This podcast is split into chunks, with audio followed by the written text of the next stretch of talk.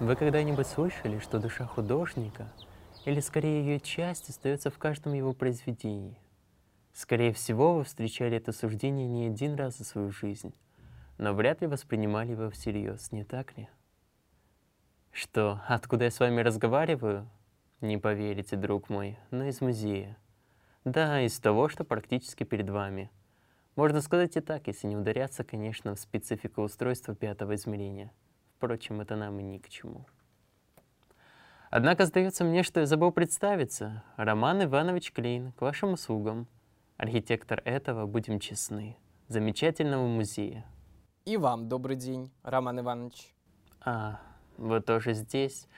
Ну, здравствуйте, что же. Мог же хоть раз не перебивать, ведь мог же. Итак, я архитектор.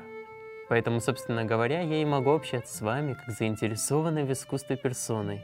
Заинтересованной, заинтересованной. Сколько вас таких заинтересованных? В живописи и скульптуре ли?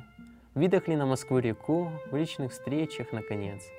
Приходят к музею, да только никто, кроме редких юношей бледных со взором горящим, ведомых своим преподавателем, не обращает внимания на само здание – оно, смею утверждать, прелюбопытное и с архитектурной.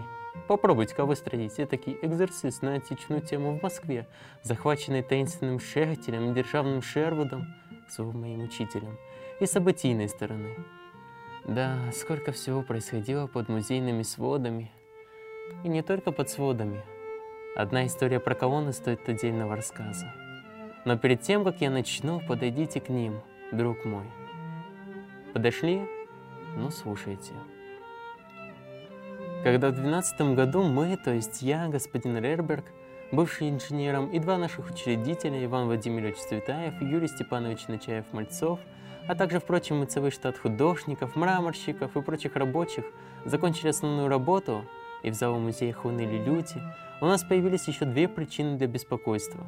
Во-первых, постоянный визит представителей, что августейшей семьи, что иных аристократических родов – и критики.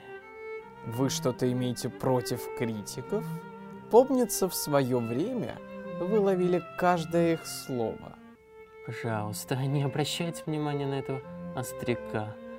Если вы, друг мой, к счастью, не знакомы с их братом, то возрадуйтесь, потому что представьте себе удовольствие ходить за тремя господами, от чьих статей в московских газетах буквально зависит ваша будущая профессия. Так стало быть, эти господа, чья работа беспристрастно решать чужие судьбы, непонятно почему решили, что эти самые колонны слишком тонки и выбиваются из общей композиции музея. Представьте себе мое отчаяние. Ой, что-то я право увлекся. Вы уж простите меня, голубчик, но сами понимаете, душа – субстанция легковоспоминимая. Особенно ваша, мсье Клейн. Да. Вот уже около сотни лет я смотрю на эти колонны и, знаете, периодически все же появляются крамольные мыслишки о том, что, может быть, критики были правы. Но почему я допустил такую погрешность, до сих пор для меня загадка. Возможно, это все потому, что без чуткого надзора Ивана Владимировича я по молодости увлекся. Не знаю. Иван-то Владимирович уезжал за границу стабильно раз в сезон, чтобы обеспечить доставку экспонатов. Да, какой же чудесный, деятельный был человек. Мы всегда радовались его возвращению, потому что в его отсутствии непременно случалась какая-нибудь чертовщина про ДМО.